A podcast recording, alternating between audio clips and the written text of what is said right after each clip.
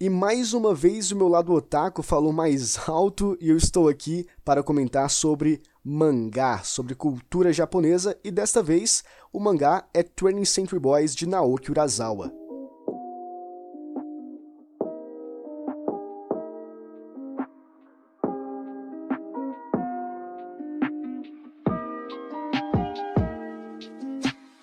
Sejam muito bem-vindos a mais um episódio aqui no Depois das Duas, teu podcast gravado nas madrugadas. E, como suprastado, hoje o assunto é 20th Century Boys, de Naoki Urasawa, o mesmo autor de Monster e Pluto. Inclusive, eu gravei um cast sobre Monster, caso tu queira ouvir, é só você dar uma procurada aqui, beleza? E Pluto é uma história muito boa, mas eu não sei por que eu não gravei na época. Hoje também não faz mais sentido porque eu já esqueci boa parte da história, pelo menos pontos cruciais ali que são bastante importantes, eu acabei esquecendo, então não faz tão sentido comentar sobre ele.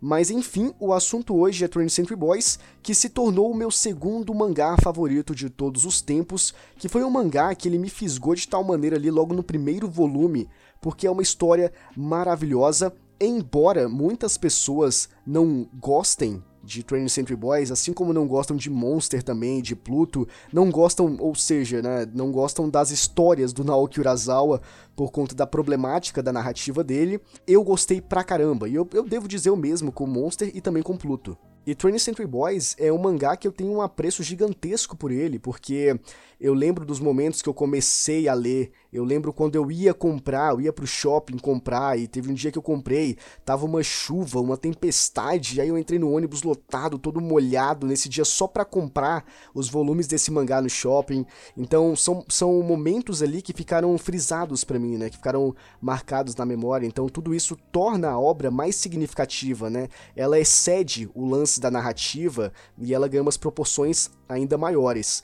E o fato de, de 20th Century Boys ser especial e ser o meu segundo mangá favorito não é somente por isso, mas é principalmente pela narrativa, é principalmente pela história. Então a gente tem alguns pontos ali que eu quero comentar antes da gente entrar de fato, geralmente eu faço isso, né, fazer uma contextualização de, algum, de alguns pontos importantes que eu, que eu julgo né, ser importante antes da gente entrar de fato no que interessa. E o primeiro que eu quero comentar aqui é a questão da história, porque a história de 20th Century Boys, ela é contada alternando entre os tempos, né? Então a gente tem o início ali meio que apresentando eventos do futuro, e pra gente entender por que, que a gente tá naquele ponto da história, a gente volta lá pro passado e tem toda uma construção, tem toda uma narrativa pra gente chegar de novo lá naquela página que era o futuro e a gente entender, ah, então aconteceu tudo isso para chegar nesse fim, sabe? A gente acompanha o estopim para depois entender por que, que aquele foi o desfecho. E é bastante interessante e ao mesmo tempo que pode ser um pouco confuso. E esse é um dos pontos que muitas pessoas acabam não gostando muito da obra do, do Urasawa, que é essa questão de como ele desenvolve a história dele, né? Porque todo mundo, né, meio que um consenso acreditar que o Urasawa ele tem ideias incríveis, mirabolantes, e ele sabe como começar uma história e tudo mais, só que no meio ele se perde. Então, geralmente, a, a galera tem essa ideia do Urasawa, e essa ideia de você tá no passado e depois você vai pro futuro, e aí tá no presente, e acontece alguma coisa, você tem que ir lá pro passado para entender tudo, e personagem novo sendo incluído na trama. Então, tudo isso pode corroborar justamente para o mau entendimento do que tá acontecendo ali na, na história. Eu mesmo, por exemplo, me perdi em alguns momentos do que estava acontecendo, porque pulava muito o tempo, né? Ia pro passado, pro futuro, passado, futuro, que está acontecendo? E muitos personagens iam aparecendo na história. Então talvez isso seja um ponto negativo, só que, particularmente, eu compreendo que isso é um problema de certa forma, mas eu não falo que isso deixa a história ruim que isso é uma coisa chata e o Urasawa não sabe escrever e tudo mais. Eu, eu, eu entendo que, que não é bom, mas eu entendo também que sei lá, talvez seja precisa. Porque eu sou um fanboy do Urasawa, né? Então acaba que qualquer coisa que o cara fizer ali eu vou meio que defender. então, uh, inicialmente a gente tem essa questão de como a história ela é contada, beleza? E depois a gente tem a questão do mistério, né? A questão do drama, do suspense, porque o Naoki Urasawa é considerado o mestre do suspense, né? O cara que manja de tudo, ele é o, o mangaka do suspense. Você quer falar sobre suspense? Fale com Naoki Urasawa porque ele entende de tudo. então ele faz isso de, de forma colossal, de uma forma majestosa, né? Por quê? A história de 20th Century Boys, ela começa de uma forma, principalmente o volume 1, que começa a desencadear uma série de, de suspeitas, uma série de, de incógnitas que te obrigam né, necessariamente te obrigam a continuar lendo para tu descobrir o que tá acontecendo. E o fato é que tu nunca vai descobrir até tu chegar no final.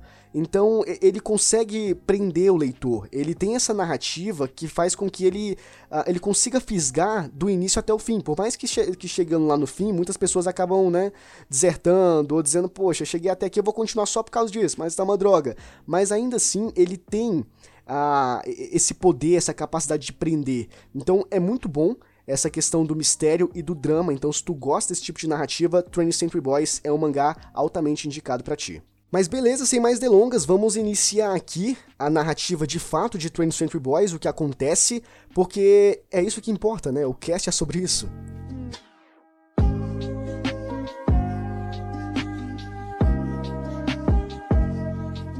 Tudo se inicia no ano de 1970. Então a gente, na verdade, eu dividi aqui os períodos, porque, como eu comentei, é a questão do, do passado e do futuro, e vai ficar alternando entre essas linhas aí pra gente poder entender o que tá acontecendo na história, né? Pra gente entender os eventos apresentados ali pra gente.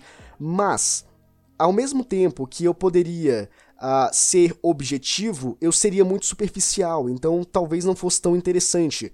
Mas se eu me aprofundasse demais, poderia ficar complexo e até mesmo eu me perder no que eu estaria falando, porque acontece muita coisa nesses, nesses espaços aí temporais, e personagens surgem, você, você acha que eles não são importantes, mas de certa forma eles, são importantes demais, são vitais para a história.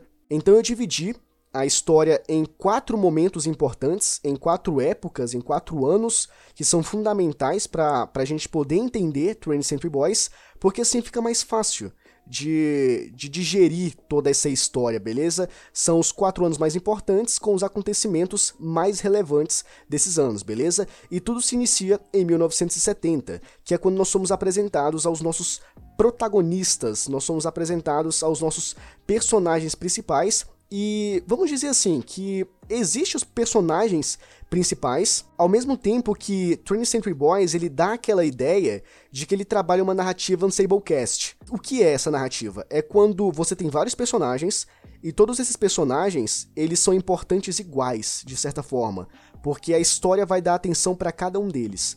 Então, ao, mesmo tempo que a gente tem personagens uh, muito importantes, como por exemplo o Kenji, que eu vou comentar sobre ele, a gente também tem a história focando em todos os outros personagens, ou praticamente todos os outros personagens que são uh, relevantes, né? Que tem, um, que tem um ponto crucial ali, que tem uma certa importância, né, para a história. Mas a gente começa ali com os melhores amigos do primário. Eles estudam juntos e eles são grandes amigos e tudo mais. E aí a gente tem o Kenji, que é meio que o líder. A gente tem, sempre tem isso, né? Como tem um grupinho de amigo e todo mundo tá ali se, se, é, se divertindo, conversando entre si. A gente sempre sabe que tem alguém ali que vai responder por todos. É aquela pessoa que você olha, ah, você vai ser o líder porque você vai ser o líder.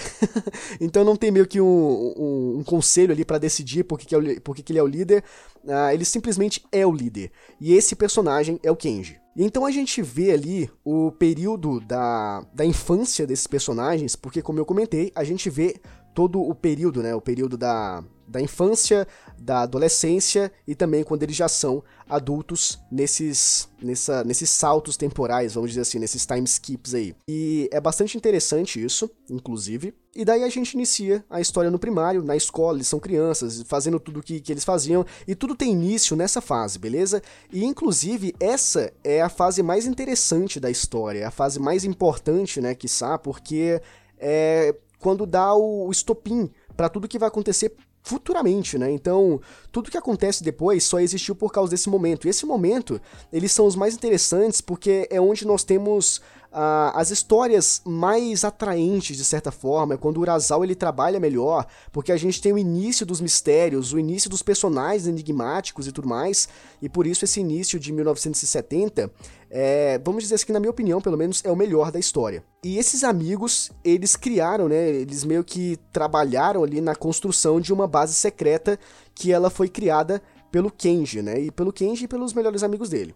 E essa base secreta é meio que o, o ponto de encontro para eles fazerem várias coisas. Então eles fazem várias coisas de moleques, né? Então ele, eles estão lendo mangás, eles levam revistas de sacanagem que eles, que eles roubaram dos pais e não sei o que. Então ali é o momento dos garotos. Eles fazem qualquer coisa ali porque é meio que o porto seguro deles, eles estão a salvo lá, eles estão seguros, ninguém pode entrar, ninguém pode atrapalhar eles, é um lugar sagrado para eles. E daí que se inicia uma brincadeira de super-heróis para salvar a Terra, porque eles são crianças, né? Então, quando o mesmo acontece quando nós éramos crianças e brincávamos com os nossos amigos de Power Rangers. Eu sou o Ranger vermelho, verde e tudo mais, e a gente ficava fazendo barulho de explosão e se jogava no chão e não sei o que, voltava para casa todo sujo. Esses garotos também faziam isso. Então, eles brincavam o tempo todo entre eles ali e eles gostavam muito de mangás. Então, boa parte das brincadeiras deles é, eram meio que oriundas das histórias que eles liam dos mangás.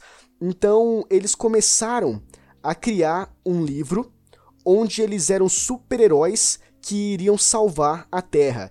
E daí então foi criado o livro de profecia. E nesse livro de profecia, eles escreveram como a Terra ela iria ser acabada e como eles iriam eliminar, eles iriam aniquilar a organização do mal que causou a ruína da Terra.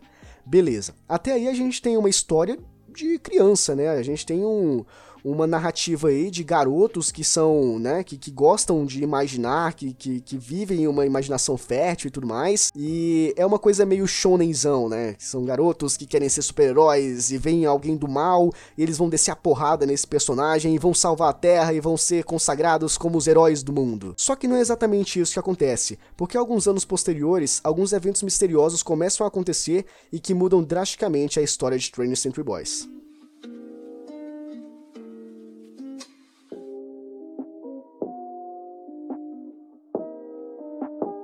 Os primeiros acontecimentos suspeitos de 1997 é quando a gente tem, de fato, as coisas começando a acontecer e tudo ficando misterioso demais, os mistérios ah, pipocando assim na nossa cara, o que está acontecendo, e pergunta atrás de pergunta e nenhuma resposta vindo, e é aí que a história começa a ficar empolgante de verdade, que é quando o Kenji, ele já mais velho, né, ele virou babá da Kana, que é a filha da irmã desaparecida. Então, tudo que eu vou comentar aqui é importante de certa forma, mas não necessariamente eu vou explicar aqui.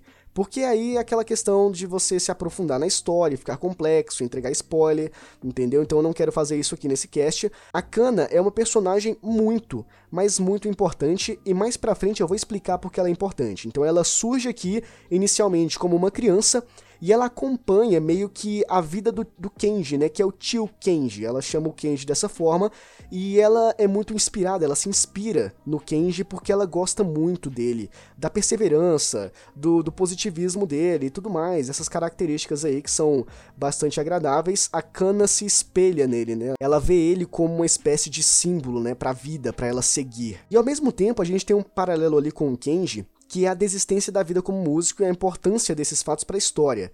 Que o Kenji, ele sempre teve muito eh, essa inclinação musical do, do rock and roll e tudo mais. Logo lá na. Quando ele era criança, naquela fase que ele estava na escola, no primário e tudo mais, ele tinha essas, essas conexões com rock and roll. Então ele chegava até invadir a diretoria, né, tinha aqueles avisos que, que começava a passar no, no, rádio da escola, ele invadia lá e colocava um, um CD de rock para tocar, que inclusive é do T-Rex Training Century Boy, que é, um, é, uma, é, um, é uma música né, de rock, eu acho que tem até a ver com, com, com o título, né? deve ter alguma referência à letra da música com, com a história, eu não cheguei a pesquisar isso, mas talvez tenha. Então o Kenji, ele sempre teve esse lado mais voltado pra música, né? Então teve um momento ali que ele, que ele participou de, de uma banda, ele gostava muito de tocar, depois de um tempo não deu certo, então ele ficava tocando na calçada, ninguém ouvia ele, e ele acabou desistindo, só que Lembra que eu comentei que tudo que tiver, tudo que eu falar aqui é importante para a história como um todo? Então, essa questão dele ser músico, dele tocar e, e, a música dele reverberar em todos os cantos e atingir os corações, isso é de extrema importância lá pro futuro da série, beleza? Pra gente poder entender um pouquinho mais. Se caso tu queira saber que importância isso tem, aí tu vai ter que ler o mangá, meu querido. Mas o fato é o seguinte: eventos estranhos começam a acontecer pelo Japão. E que eventos estranhos são esses? Já eu comento, mas antes de comentar, eu preciso dizer que esses eventos eles estão relacionados com uma organização, né? Que é meio que uma seita, é meio que um culto, né? Que é uma misteriosa organização liderada por um homem chamado de, abre aspas, amigo, fecha aspas. Então, não necessariamente ele é um amigo, então por isso as aspas, acho que ficou compreensível isso. Então, sempre que eu comentar amigo, lembram das aspas aí. Então, quem é esse amigo? Eu não faço ideia, entendeu? Eu faço ideia porque eu li a história, né? Mas vocês entenderam o que eu quis dizer. então, basicamente, o amigo e essa organização, essa seita deles, eles aparecem, eles brotam do nada misteriosamente ali no Japão. E o amigo é um cara que, principalmente o amigo, ele vai ser o grande mistério de 20th Century Boys, porque toda a narrativa ela vai acontecer a partir do, da, do surgimento do amigo por causa dele. Então tudo que acontece futuramente ou tudo que, que aconteceu no passado que gerou o, os eventos do presente para, sei lá, ele pensar no que fazer com a humanidade, tudo isso é por causa do amigo, tudo isso é por causa dele. Então é, é, basicamente a gente entender quem ele é e quais são as motivações dele. E ele e o Naoki Urasawa vai levar o quê? Uh, ah, 24 volumes para explicar tudo isso. Mas beleza, essa organização misteriosa, essa seita, esse culto uh, liderado por um homem chamado Amigo, começa a fazer certas coisas no Japão que o Kenji percebe que é exatamente tudo o que ele escreveu no livro da profecia. Então lembram que eu comentei que quando eles eram só crianças, lá no ano de 1970, e eles brincavam de super-heróis, eles criaram o livro de profecia, como a Terra iria acabar, como eles eliminariam o, o mal e tudo mais, e restaurariam a paz para a humanidade, e a gente achava que tudo aquilo era uma brincadeira e tudo mais. Só que em 1997 surgiu uma pessoa que colocou tudo o que estava no livro de profecia na vida real.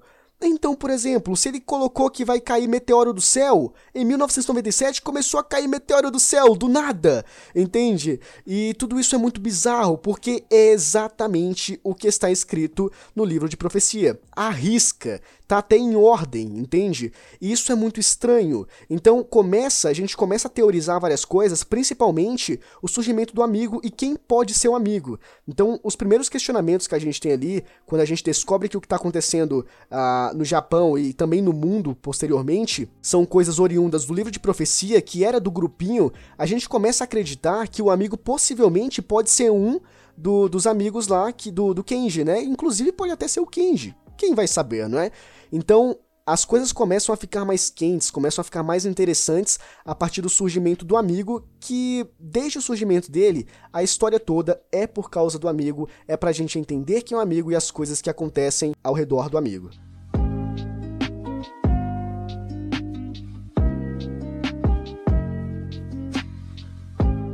Então nós pulamos para o ano 2000, os acontecimentos do ano 2000, e nós chegamos aqui ao fatídico dia e famosíssimo Réveillon de Sangue de 2000, que foi quando o amigo ele espalhou um vírus terrível pelas principais cidades do mundo. Beleza, é, vocês já entenderam que um amigo aqui é um cara muito tendencioso, um cara muito malvado que quer destruir o universo.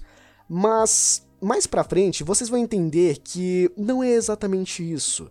Sendo isso, mas essa não é a visão que ele passa, beleza? Eu vou explicar isso mais pra frente, beleza? Porque isso é muito importante, é um ponto crucial para a história de 20th Century Boys, e daqui a pouco a gente vai entender melhor sobre isso. Não bastando o Réveillon de Sangue de 2000, que é até um ponto interessante, porque aconteceu isso uh, no ano 2000, mais pra frente, né, alguns anos futuros, sei lá, 14, 15 anos depois, a gente tem alguns eventos ali que aconteceu, uma nova geração surgiu e eles estão aprendendo, eles estão na escola e no livro de história, nos livros de história, tem o Réveillon de Sangue do ano 2000. Só que o que está escrito no livro não é exatamente o que aconteceu. Isso é interessante porque a gente já começa a ter uma, uma, uma certa espécie de manipulação. Principalmente na, na questão educativa, né? De você explicar o que aconteceu, só que não exatamente como aconteceu mas da forma que você quer que isso aconteça. Então isso acontece bastante Principalmente, uh, eu lembro que quando eu estava no ensino médio, a gente tinha muita coisa nos livros de história, principalmente sobre a, a, a, ideia de direita e de esquerda, né? E a gente lia, ah, então é isso, isso, isso, isso. E quando a gente saía do ensino médio, ia para a vida real, várias pessoas falavam sobre outras coisas que não estavam nos livros e cara, de onde tu tirou isso, sabe? Então meio que conhece um universo novo, uma outra realidade. Então, basicamente, dentro da ficção de 20th Century Boys, a gente também tem essa, essa manipulação ah, de esconder as coisas, de ocultar a verdade e meio que camuflar ela com uma, com uma mentira que tá, ninguém tava lá, ninguém presenciou, então a gente vai vender essa história para que as pessoas acreditem que seja isso, que foi isso que aconteceu, só que na verdade não foi muito bem assim. Daí, não bastando somente o vírus, né, que já estava acometendo várias pessoas, causando várias mortes, surgiu um robô gigante lá em Tóquio. Meu Deus do céu, virou um tokusatsu. E beleza, né? Uh, o que aconteceu? É, tudo isso era, era orquestrado, tudo isso fazia sentido. Ah, vírus do nada. E posteriormente tem a invasão alienígena, né? O, o amigo ele começa a dizer que, que aliens vão invadir a Terra e tudo mais. E depois a gente tem um robô gigante.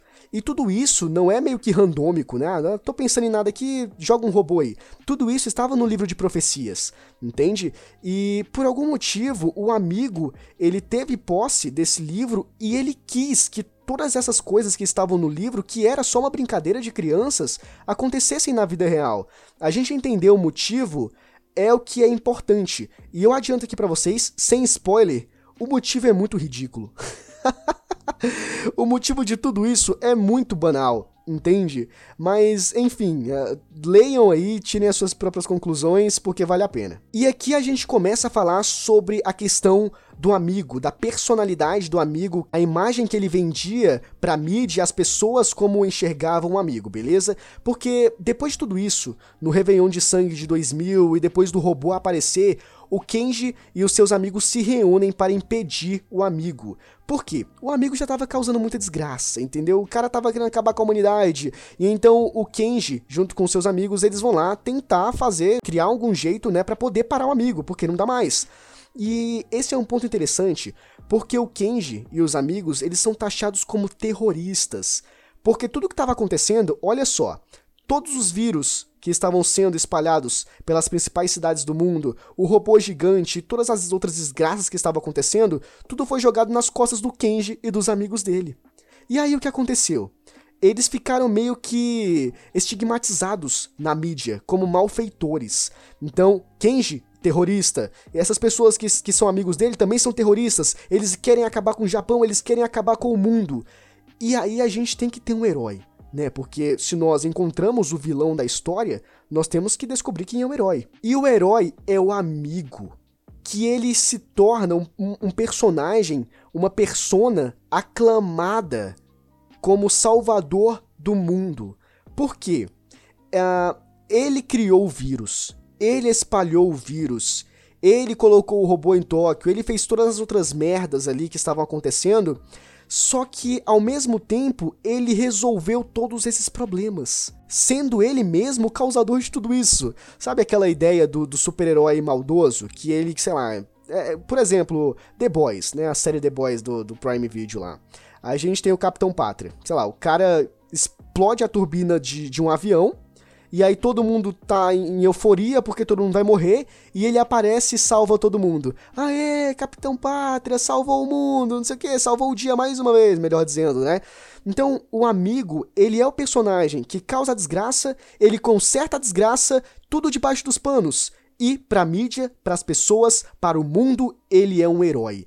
Então ele meio que conseguiu fazer com que o Kenji e os amigos dele, que eram as pessoas que queriam salvar a salvar o mundo, né, que inclusive foi quem criou o livro de profecia, mas era só uma brincadeira, eles foram taxados como terroristas, como alguém que criou tudo isso. Então, o vírus, o robô e todas, e todas as outras desgraças foram culpa do Kenji e dos amigos, né? Que foi a facção Kenji. Então, esse é o ponto importante do amigo, porque ele, ele vende uma imagem que não é a dele. Ele é um cara maldoso, ele é o real vilão da história. Só que pra mídia e pro mundo, ele é um herói.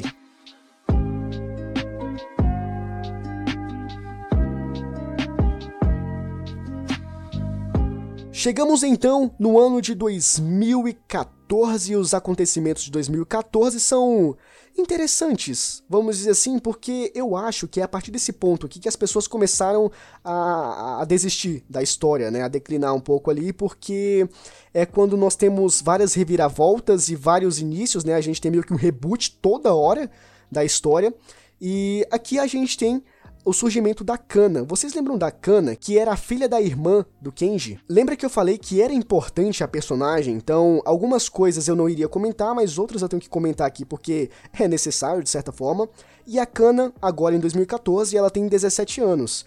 E ela reúne os antigos aliados da facção Kenji, os amigos lá do Kenji, para lutar contra um amigo mais uma vez. Porque no Réveillon de 2000, eles perderam. O amigo foi, foi consagrado, foi aclamado como salvador do mundo, o grande herói do universo e tudo mais, e o Kenji e seus amigos foram taxados como terroristas, então não deu certo.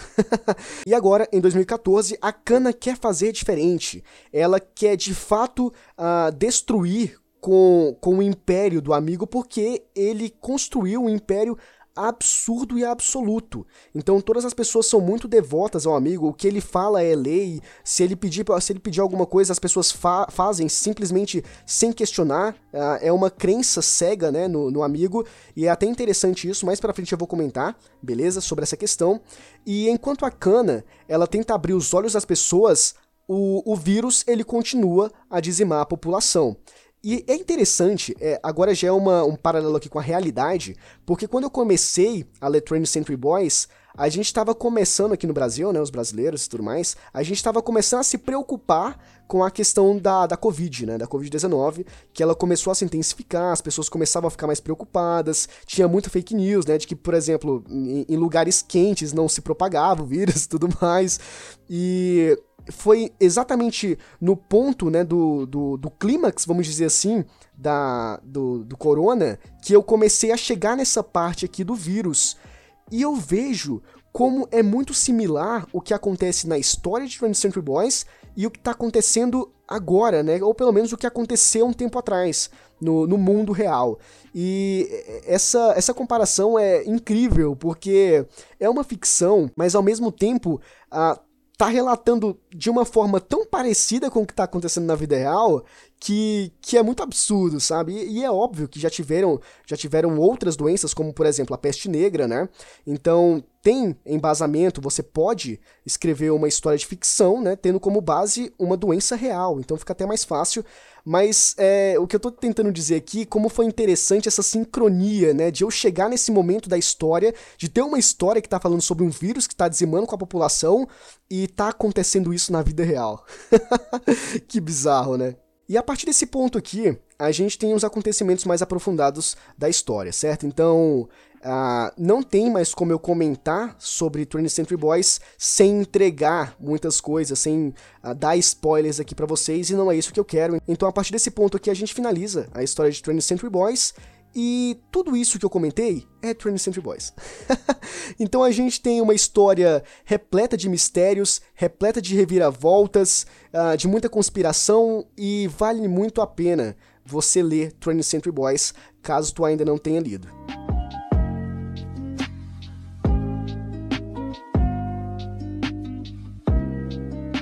E antes de finalizar esse podcast aqui, eu tenho algumas considerações para fazer acerca da história, certo? Alguma, alguns comentários pessoais, porque eu acho que, que é importante comentar sobre eles também, certo? A história já foi entregue para vocês, vocês já, já sabem o que precisam saber, e são coisas mais pontuais aqui que eu vou comentar. Primeiro, que é a questão do mistério do Naoki Urasawa, que é aquela ideia que eu comentei desde o início do cast das pessoas acabarem desistindo, né?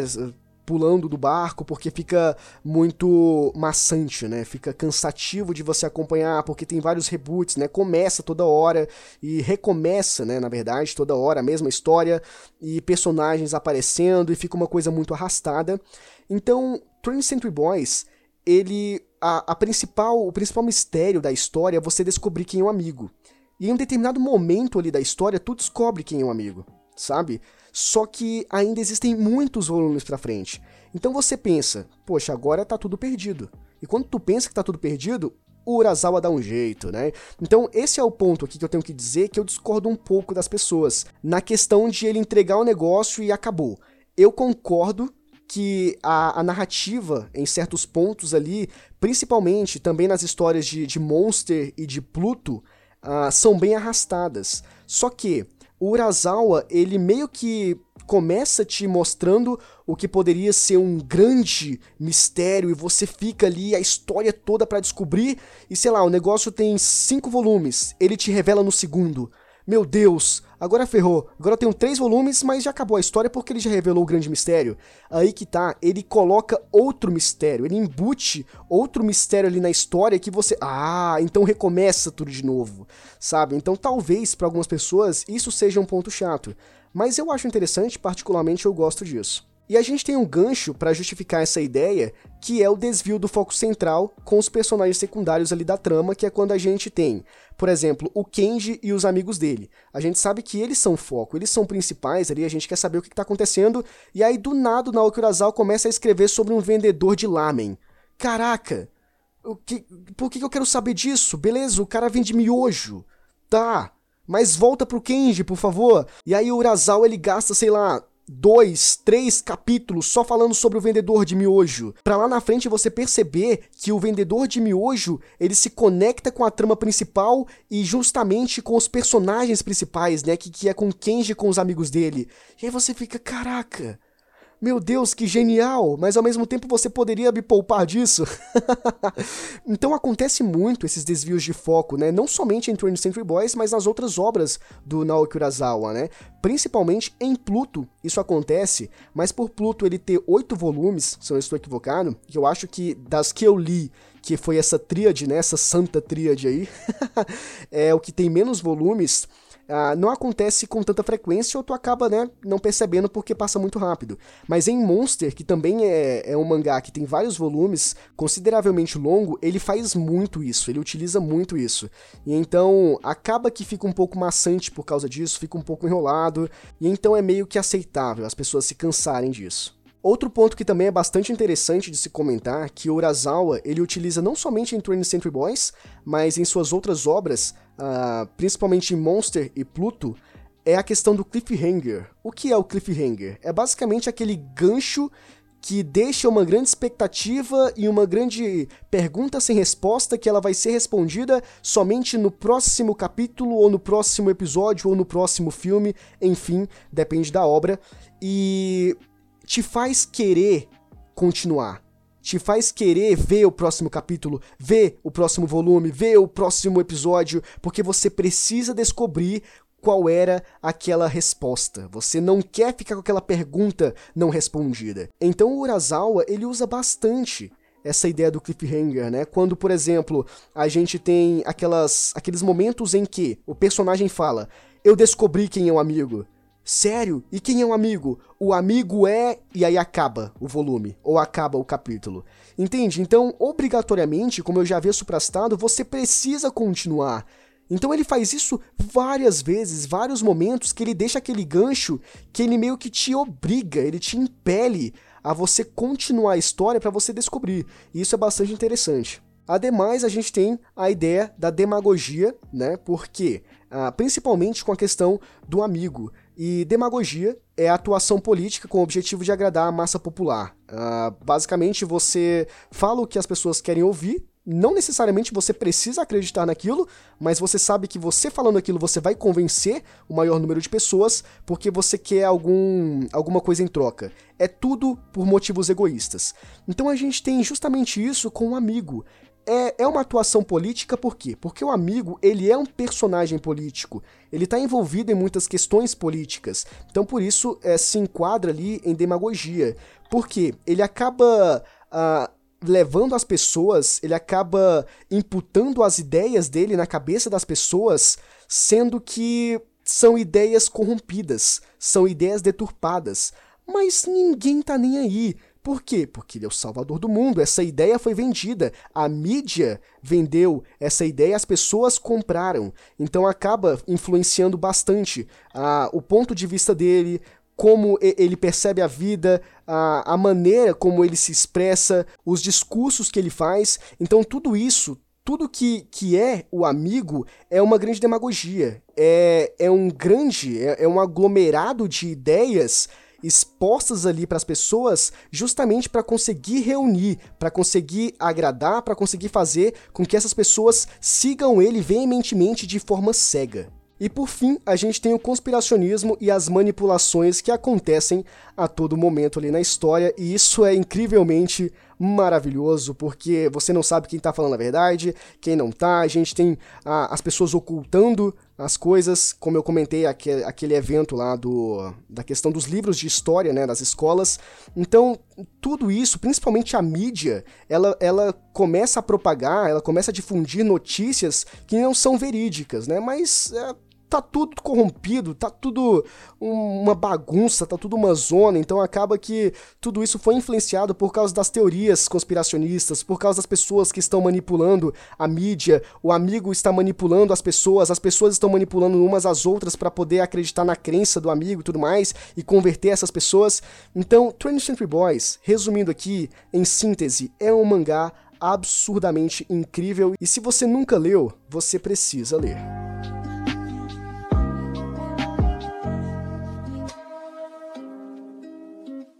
Chegamos ao final de mais um episódio, desta vez comentando sobre o mangá Training Century Boys de Naoki Urasawa e Caso você queira entrar em contato comigo, aqui na descrição tem um e-mail, beleza? Se você quiser fazer uma crítica construtiva, me dizer o que tá ruim eu posso melhorar, o que tá bom eu devo continuar, ou uma sugestão de pauta, o que você quiser, basta entrar em contato comigo pelo endereço aqui embaixo, beleza? E esse foi mais um episódio aqui no Depois das Duas, o teu podcast gravado nas madrugadas. A gente se vê no próximo episódio. Abraço!